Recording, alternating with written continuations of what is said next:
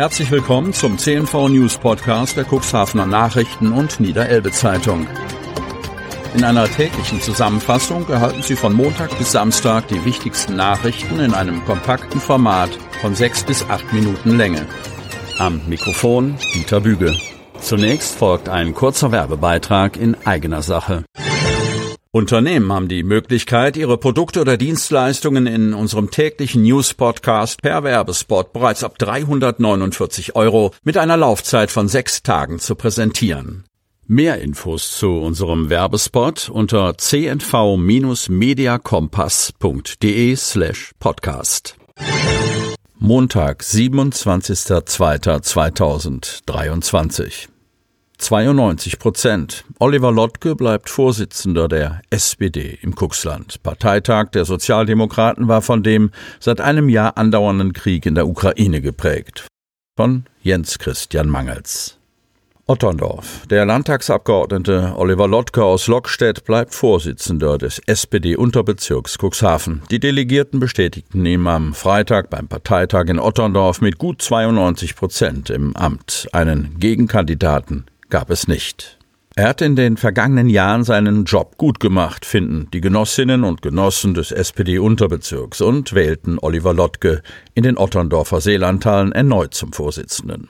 Der 50-Jährige, der seit 2017 im Niedersächsischen Landtag sitzt, erhielt bei 73 abgegebenen Stimmen 67 Mal ein Ja. Fünf der Delegierten votierten für seine Abwahl, ein SPD-Mitglied enthielt sich. Zu Lotkes Stellvertretern in der Cuxland SPD wurden der Landtagsabgeordnete Oliver Ebgen aus Cuxhaven, 61 Jahre Stimmen, die 20-jährige Studentin Kirsti Elle aus Bremen, 62, der SPD-Bundestagsabgeordnete Daniel Schneider aus Otterndorf, 52 und die Hemmorer Bürgermeisterin Sabine Wist, 64 gewählt. Thomas Kösmeier kümmert sich weiterhin um die Finanzen und Claudia Schumacher bleibt Schriftführerin. Außerdem wurden zehn Beisitzerinnen und Beisitzer gewählt. Inhaltlich war der SPD-Parteitag von dem seit einem Jahr andauernden Krieg in der Ukraine geprägt. Wir sehnen uns alle nach Frieden erklärte Oliver Lottke zu Beginn des Parteitags. Der Vorsitzende kritisierte das von Sarah Wagenknecht und Alice Schwarzer initiierte Manifest für den Frieden und forderte das Selbstverteidigungsrecht der Ukraine so lange wie nötig zu unterstützen. Russland darf diesen Krieg nicht gewinnen.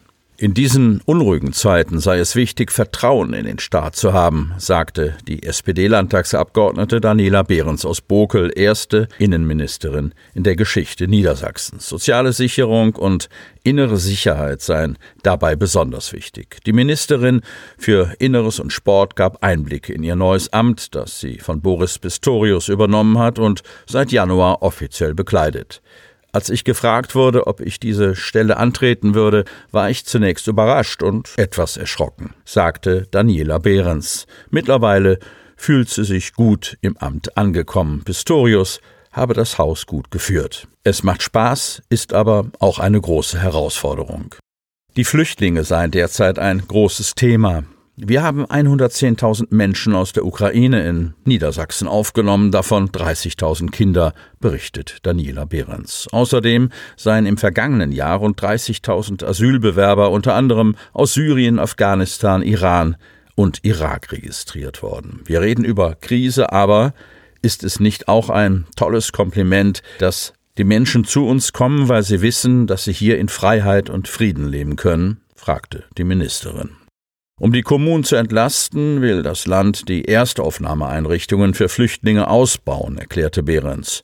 Die Aufnahmekapazitäten sollen von 15.000 auf 20.000 Plätze erhöht werden.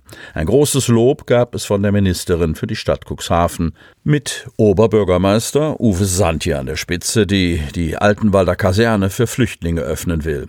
Diese Bereitschaft sei leider kein Normalfall. Ich würde mich freuen, wenn du Vorbild wärst für viele andere Bürgermeister und Landräte, sagte Daniela Behrens in Richtung Sandja.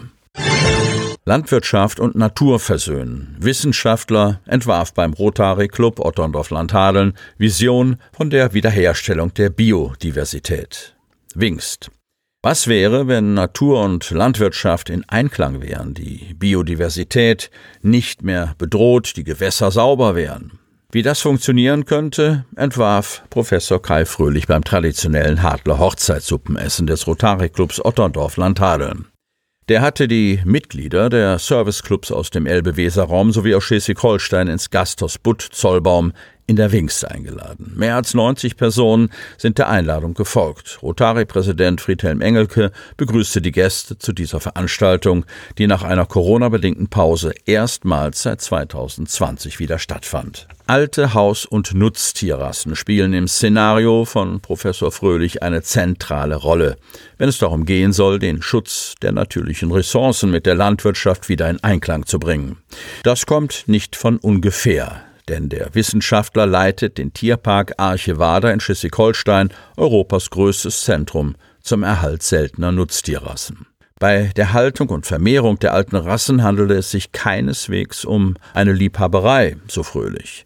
Im Gegenteil, sie würden eine zentrale Rolle in der Landwirtschaft der Zukunft spielen. Die Menschheit habe noch zehn Jahre Zeit, um Artenschwund und Klimaveränderung aus eigener Kraft zu beeinflussen. Fröhlich, danach holt es uns ein.